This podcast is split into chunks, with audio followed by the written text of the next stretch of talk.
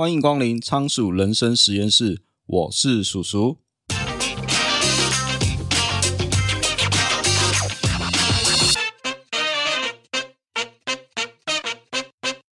有一个男孩啊，父亲早早发觉孩子的天赋，从小就训练他打高尔夫球，三岁就在沙坑上学怎么救球。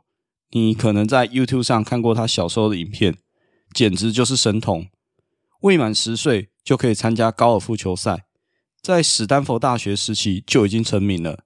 他是一个天才。一九九七年，才二十一岁的他，以十二杆的差距勇夺美国名人赛的冠军哦。另外一个男孩，父亲是个教练，但从来没有训练他。他从小就喜欢各种运动，假日会跟爸爸一起打壁球，还跑去学滑雪、拳击、滑板、打篮球。手球以及各种运动。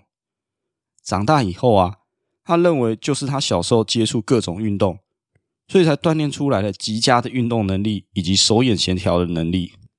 长大后，他还是有其他喜欢的兴趣啦，比如说上音乐课、拳击课或者是足球课，因为可以跟他朋友玩在一起。不过，当他终于放弃其他的运动，专心在网球上，他日后就称霸了球坛。堪称史上第一。第一位男孩是高球名将老虎伍兹，那第二位男孩是网球球王费德勒。不得不说，两个人都非常有天赋，只是发展的路线不太一样。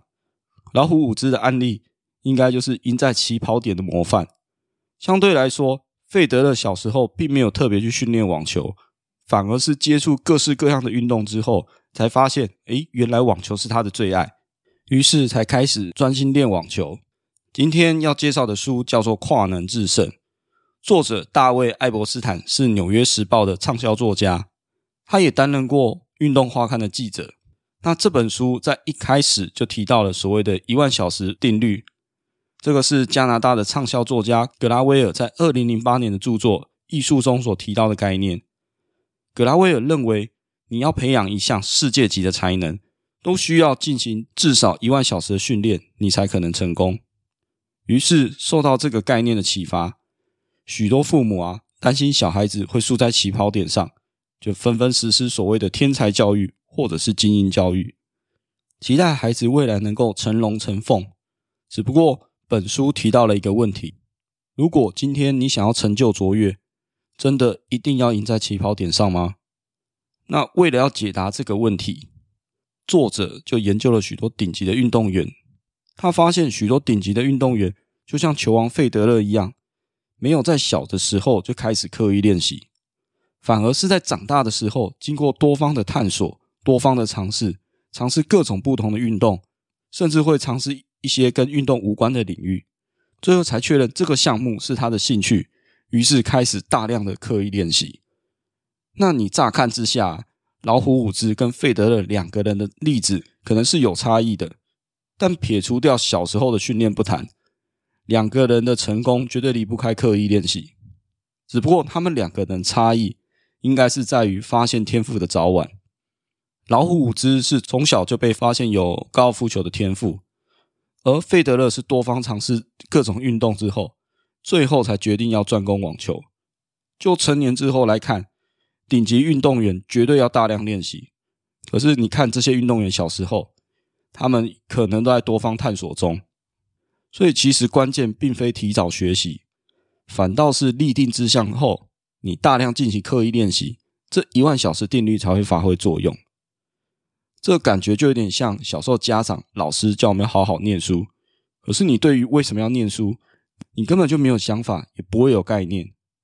大概就是叫你，啊，你现在好好念书，以后找个好工作赚大钱等等的说法。等出社会之后，你才发现，工作根本就不是你的兴趣，只剩糊口饭吃的功能。所以自然而然，你也不会把你的工作还有你的技能磨练到极致。套句玩游戏的概念就是啊，这个账号你练了一个你不喜欢的角色，最好你会想把它练到全市服器第一名。那刚才提到打球。另外，我们举下西洋棋为例好了。西洋棋你要精通成为大师，除了要大量练习对弈，还要记住各种不同的棋局。可是，在一九九七年，IBM 的超级电脑深蓝打败了棋王卡斯帕洛夫。深蓝每秒可以计算两亿步棋，人类可没有这么厉害。一夕之间，人类最引以为傲的智慧，在此时此刻似乎被电脑给追上了。未来我们真的会像电影《魔鬼终结者》一样，是由电脑统治人类吗？要回答这个问题，我们一样回到西洋棋上。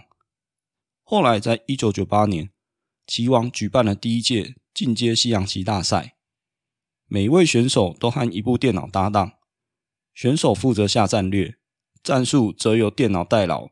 这感觉就有点像叫老虎伍兹去玩高尔夫球的电玩游戏，然后与其他的电竞选手一决高下。棋王常年的练习还有经验。在这时候根本派不上用场，然后后来在二零一四年在阿布达比举办了自由搭配棋赛，奖金是两万美元，选手可以自由选择要搭配的电脑，但还是一样是由电脑去代劳。最后获胜的队伍是四个人搭配数台电脑，队长是英国的工程师安森威廉斯。他说这种棋赛考验多种整合能力，有时候跟棋力是毫无关联的。他必须斟酌队友还有数台电脑的建议，然后迅速决定要让电脑深入计算哪些特定的棋步，就像带领一个特种部队，部队长官要决定何时要深入，何时要诱敌犯错，然后一举进攻取得胜利。人类搭配电脑的棋赛下，这时候创意就更重要了，因为人类这时候负责战略，由电脑执行战术，在特定规则的环境下。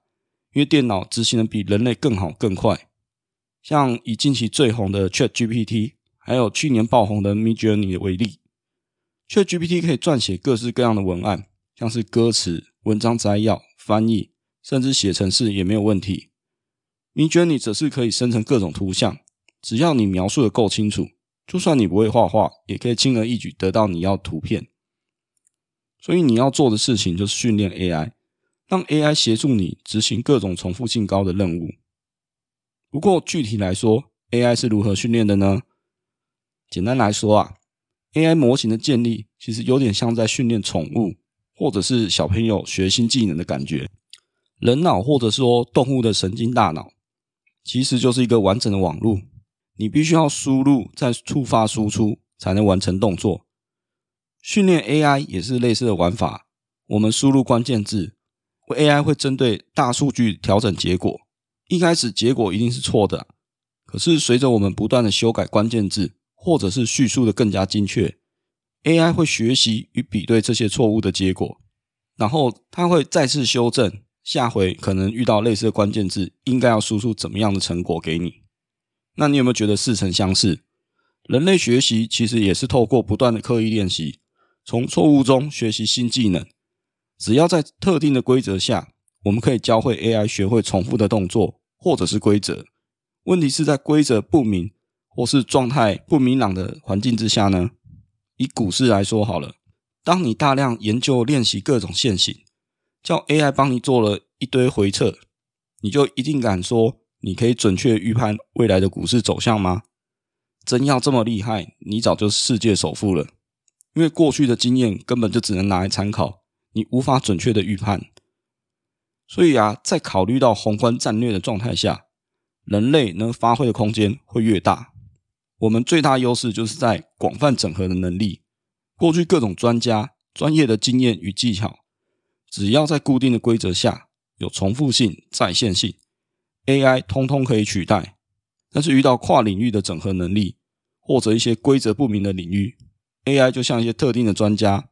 这时候他没有办法发挥优势，需要一个跨领域的人负责思考，去制定策略，把运算就留给电脑，推测模拟运算结果可不可行，有没有执行的必要，这样人机一体的状态，应该才是未来培育人才的关键之一啊。那如果今天想要学会跨领域，也许我们可以从触类旁通开始。假如说今天我们有一万颗核桃要去壳。那要怎么做啊？问题是在于，我们只要内核，外壳我们是不要的。但是一颗颗去剥，这实在太费时费力了。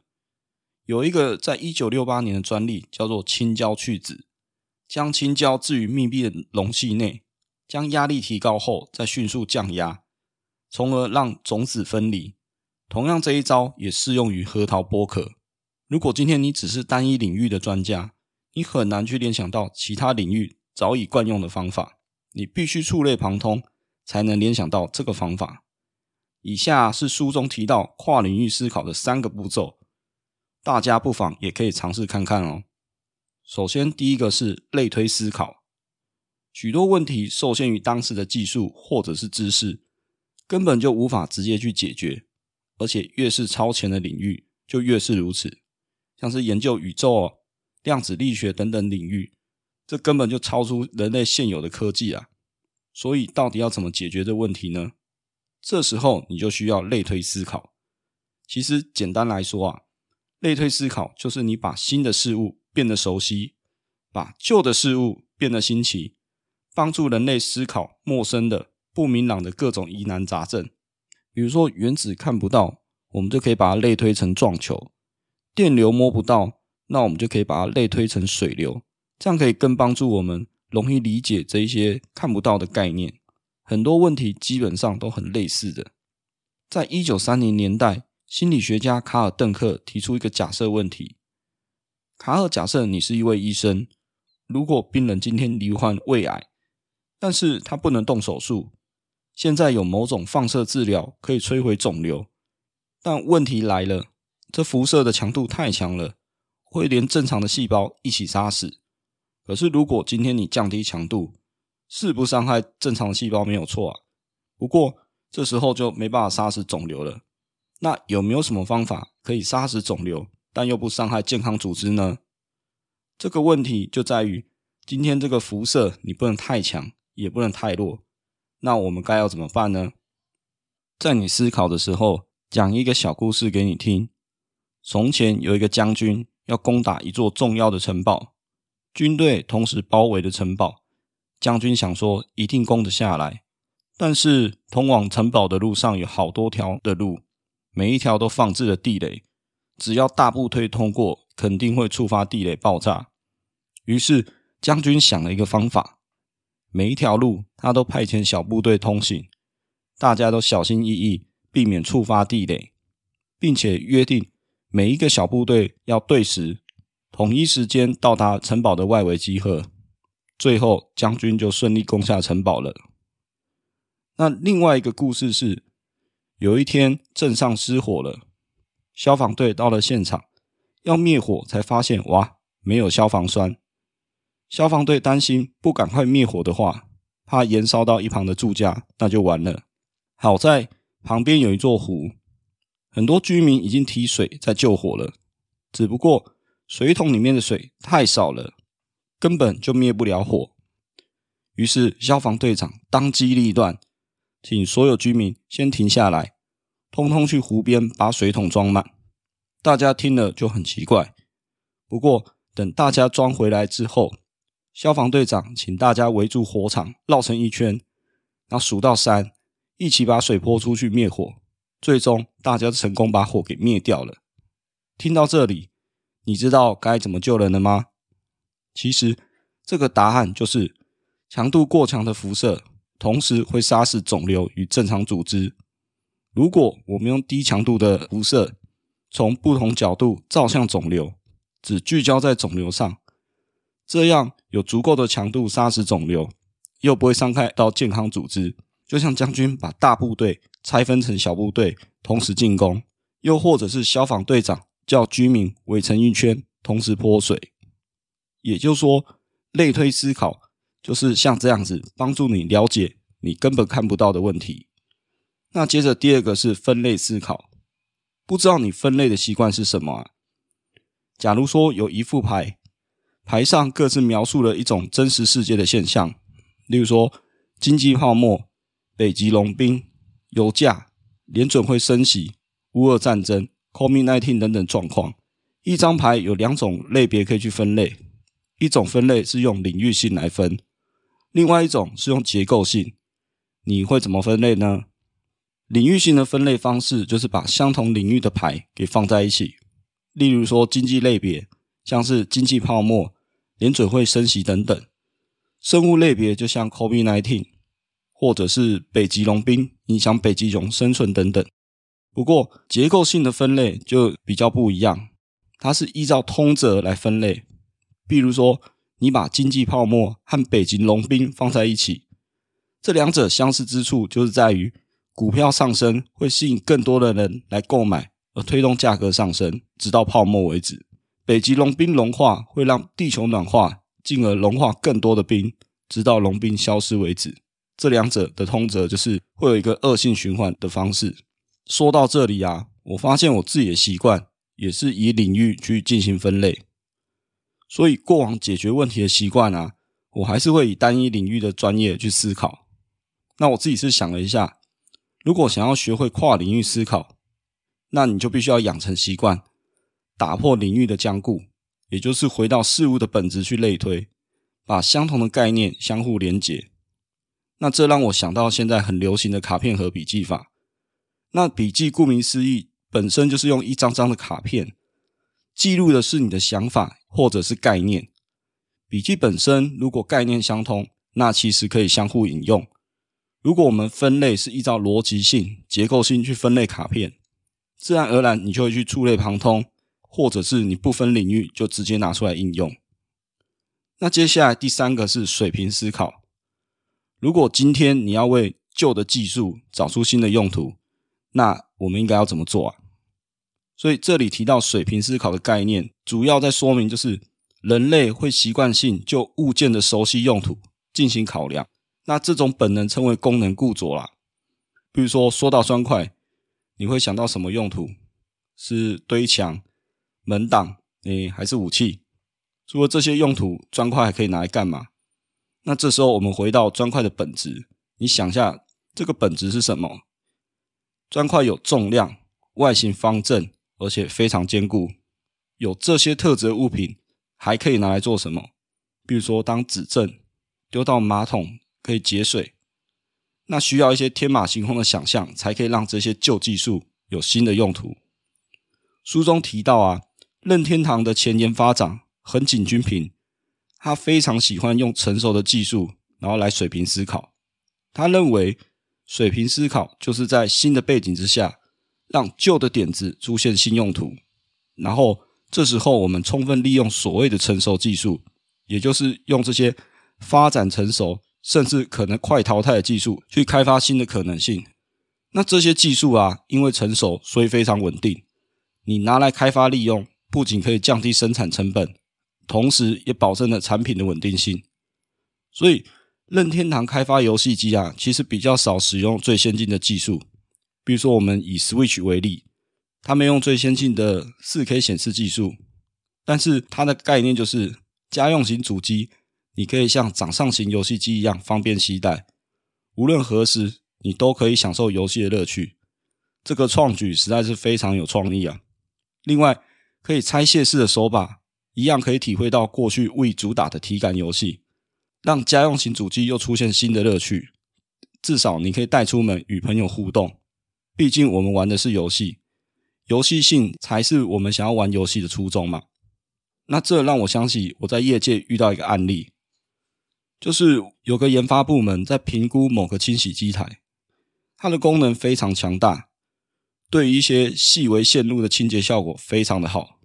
可以解决污染的问题，而且也可以避免客诉。但这台机台什么都好，就只有一个问题，就是单价太高了。经过仔细评估后，发现要满足现在的产能，一次要买三十台。那对公司来说，这个投资金额实在太过庞大了。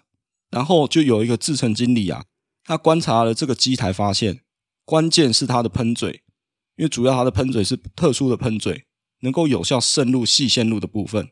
那这个新机台贵是贵在它使用机械手臂，一片一片的去取放料，因为晶圆是比较容易破掉，所以才会用这个方案。但是目前我们现在使用的产品啊，它的基座非常强壮，根本不会破。于是这个制程经理啊，就把旧有的机台上面的喷嘴换成是这个新式的喷嘴，于是就用最低的成本解决掉这个问题。原本需要三十台新机台。将旧的机台稍微改造以后，一台就搞定了，而且也帮公司解决掉品质的问题。所以说，水平思考可以打破我们固有的心理，让旧的技术也能有全新的发明。说到这里，我认为这三大步骤其实就有点类似到以前我有接触过的 Trace 的方法。那 Trace 是俄国人阿苏勒分析了超过二十万件的专利，那他发现很多专利都有类似的规律啊，于是他把这些共通的规律统计出来，有四十项发明原则。那后续我们只要遇到类似的问题，就可以参考这些原则。那我自己的理解就是有点像是今天我们遇到问题的时候，其实可以利用马斯克最喜欢使用的第一性原理，将问题层层分解分离之后，这时候就可以应用类推思考去定义问题的本质是什么。那接着我们再将这些问题的本质进行分类思考，然后再用水平思考，看看旧的技术或者是其他领域的技术是否可以用得上，不然就会陷入原本的观点，根本就跳不出来。那书中形容这种状况，就有点像你在挖水平的壕沟，因为你解决的方法可能会出现在其他壕沟里，但是你不断一直加深自己的壕沟，你挖的再深也找不出答案。那接着啊，说到跨领域啊，我还想附带一下以前我们介绍过的《大器可以晚成》这本书，那里面有提到一些人啊，这些人哦，通常都是绕了很大的圈子才解锁成就，比如说像是梵谷啊。高更，那近代有《哈利波特》作者 J.K. 罗琳，其实这些人的人生啊，都绕了一大圈，但是他们的特色是什么？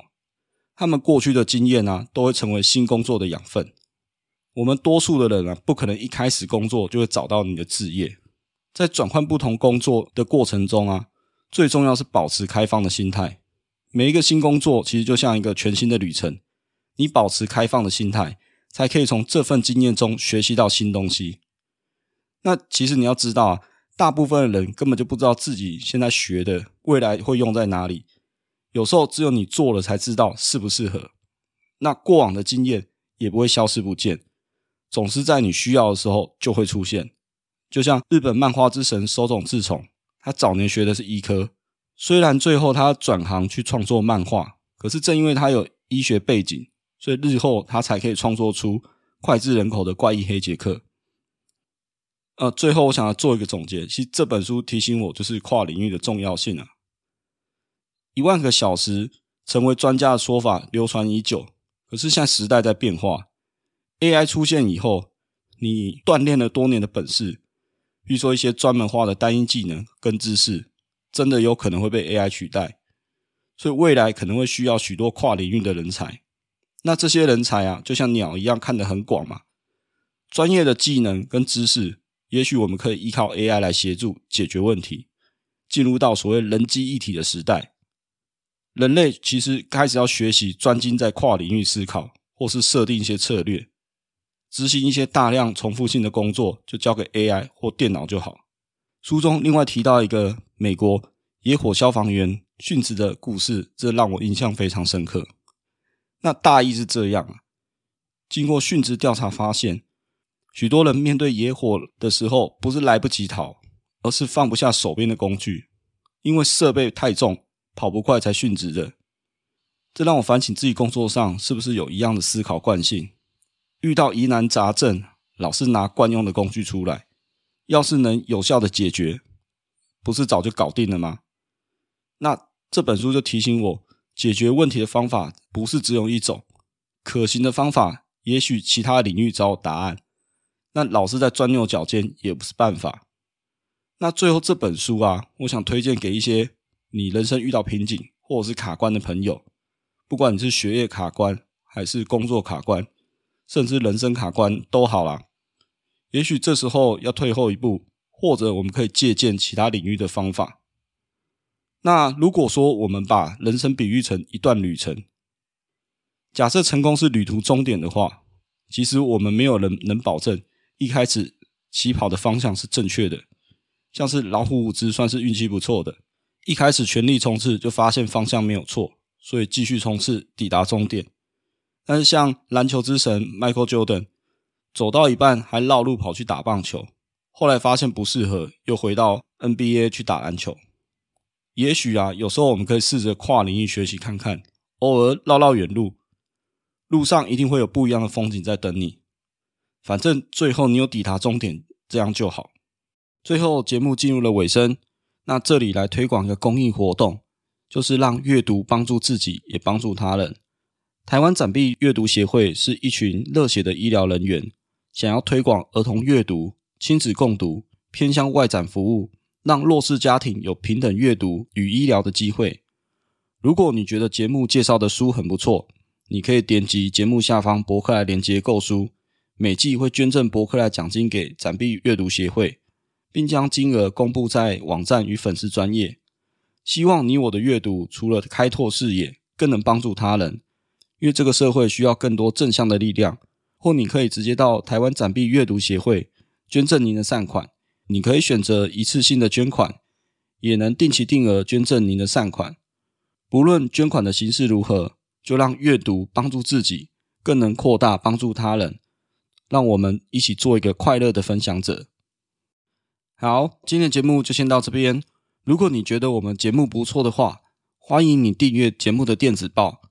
每周都会分享最新的书评与观点，你也可以在节目的下方留下你的五星评论，或可以到 YouTube 上按赞、订阅，留下你宝贵的意见。也欢迎你赞助我，请我喝一杯咖啡，连结在下方的资讯栏。你的小小支持对我来说就是大大的鼓励。